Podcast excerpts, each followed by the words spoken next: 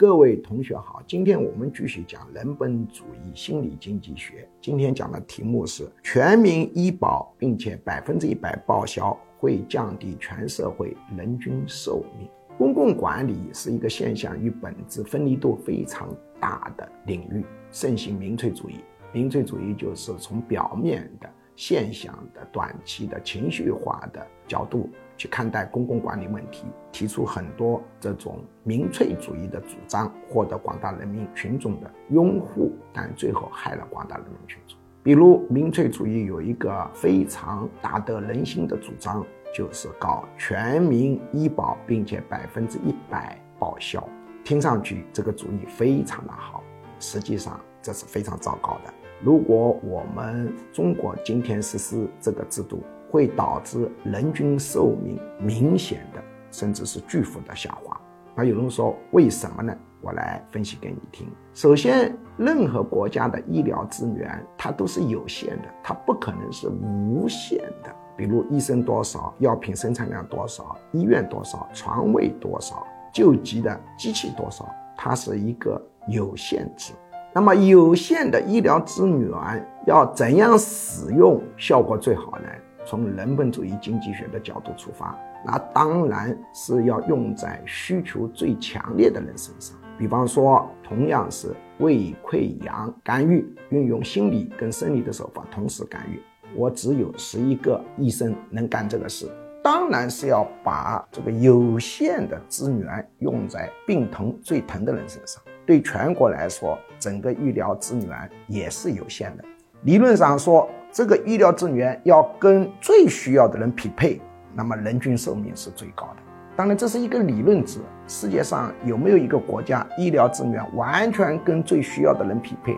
不存在的。理论值是永远可以趋近，但是无法达到的一种理想状态。我们要研究的是如何让医疗资源跟需求的匹配程度高。也就是说，医疗资源要首先投向最危急、最需要的病人。我们想象一下，假定呢搞的是全民医保，而且是百分之一百的报销，于是这个医疗资源就没办法区分它的需求的强烈程度。有人说可以做化验啊，化验只能区分一部分病的强烈程度。很多是无法区分，比如胃痛就无法区分，头痛就无法区分。我说我头很痛，这是一个主观感觉，你怎么区分这些人谁是最头痛的？如果医保达到了百分之一百的覆盖面，这我非常支持啊。我们医保最好要达到百分之一百的覆盖面，并且百分之一百报销，那就是灾难。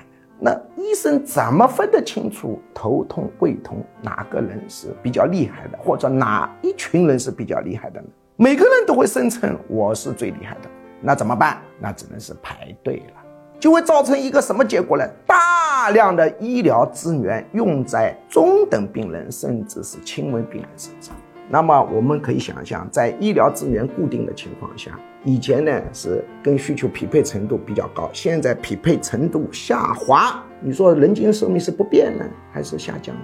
当然是人均寿命下降。所以这就解释了很多现象。比方说，我们中国的医疗投入跟美国相比啊。那相差十万八千里，他们无论是人均病床数量、仪器设备、科研投入、医生护士的数量，都比中国强太多。但两国的人均寿命差不多了，为什么呢？因为美国虽然没有搞到百分之一百医保，并且百分之一百报销，不过呢，它这个接近程度是比较高的。当然，还有比它更离谱的，比如德国。德国的医保覆盖百分之一百，而且报销程度非常高，导致一个什么现象呢？导致据统计，有一次他们抽查发现，全部国民有七分之一的人在某一天泡在医院里头，这是一个最极端的数据啊！你们想想，中国啊，如果某一天有两亿的人当天泡在医院里。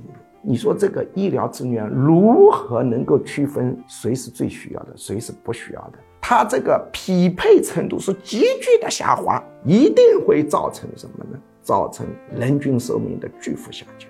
所以不能简单的说全民医保百分之一百，并且百分之一百报销。那覆盖面百分之一百，我是非常主张。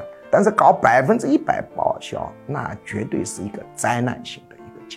需要保持一定的付费，让这个付费能够鉴别出需求的强弱，而且这个付费比例既不能太高，也不能太低。